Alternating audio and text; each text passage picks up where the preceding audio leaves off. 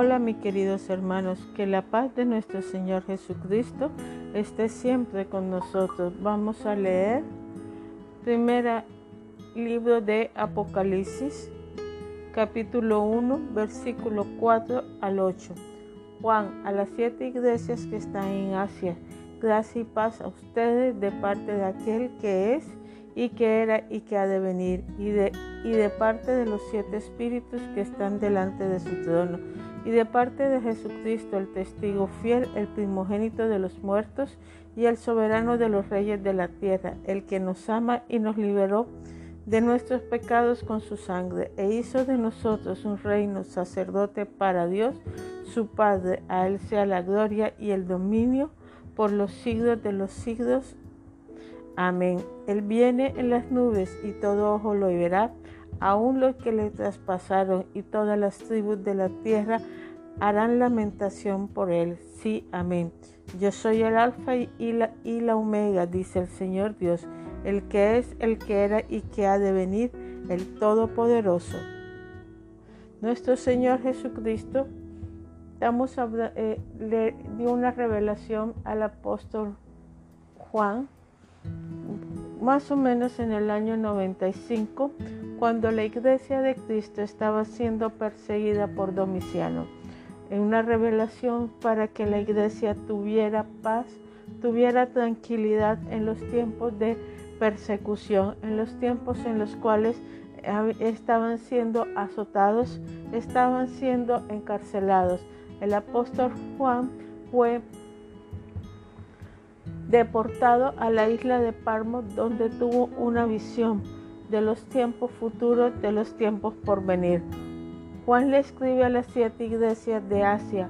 Este, Apocalipsis es una carta en el cual le dice que lo que tienen que cambiar, cuáles son las circunstancias de cada una de esas iglesias en que están fallando, pero además le dice y le revela los tiempos por venir.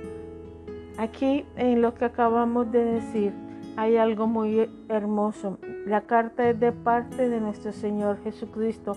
Lo llama el testigo fiel, el primogénito de los muertos y el soberano de los reyes de la tierra, el que nos ama y nos liberó de nuestros pecados con su sangre. Esto quiere decir que nuestro Señor Jesucristo, con su muerte en la cruz del Calvario, Él nos liberó y pagó la deuda que la humanidad tenía porque éramos esclavos de Satanás.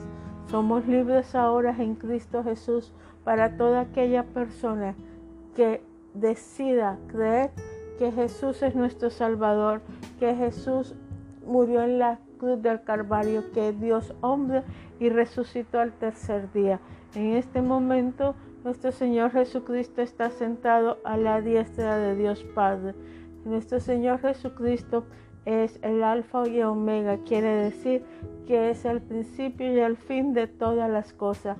Todas las cosas fueron hechas con Él, por Él y para Él. Él es el que sustenta la tierra, Él es el que sustenta nuestra vida y el que sostiene todas las cosas con su palabra. Nuestro Señor Jesucristo nos dejó este libro de Apocalipsis que los invito a ustedes a estudiarlo todos los días, capítulo por capítulo, las partes más importantes para que nosotros entendamos qué es lo que está pasando en este momento en la humanidad y qué es lo que va a pasar con su iglesia y con aquellas personas que decidan darle la espalda a Jesús de Nazaret. Nuestro Señor Jesucristo nos amó con un amor inmenso, con un amor grande, tanto que vino a padecer a la tierra. Aquel que era Dios se hizo hombre para padecer por nuestros pecados. Aquel que era Dios murió en la cruz del Calvario para que nosotros tuviéramos en Él vida eterna y todos nuestros pecados fueran borrados. Nuestro Señor Jesucristo nos ama. Nuestro Señor Jesucristo te ama. Nuestro Señor Jesucristo murió por ti, por mí.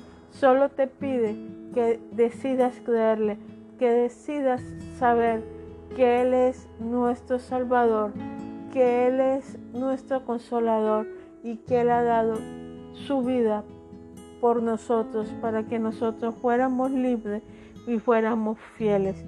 Él le escribe a siete iglesias que están delante de su trono. Él le escribe a siete iglesias en circunstancias diferentes. No es que fueran las iglesias más ricas, no eran las iglesias más pudientes, no eran las iglesias más llenas, habían iglesias más importantes, pero estas siete iglesias que vamos a estudiar todos los días te vas a dar cuenta que tenía una circunstancia especial que tal vez hoy en día nosotros tenemos. Cada uno de nosotros puede representar una, las circunstancias de esa iglesia. Nuestras iglesias pueden representar cada una de estas iglesias o una temporada de la historia de la iglesia. Te invito a que todos los días estés con nosotros y estudiemos la importancia que es el amor de Cristo y estudiemos qué es lo que está pasando en estos tiempos por venir. Pero recuerda, Dios te ama por sobre todas las cosas. El amor de nuestro Señor Jesucristo es el amor más grande que hay en el mundo. Nunca estarás solo si confías en Él, si sigues sus caminos y si estás siempre delante de Él, si siempre estás agarrado de la mano. Recuerda, Él te consuela y Él dio su vida por ti y quiere que sepas lo que, los tiempos que están por venir y lo que va a pasar por el mundo. Dios te detenga, mi hermano. Amén.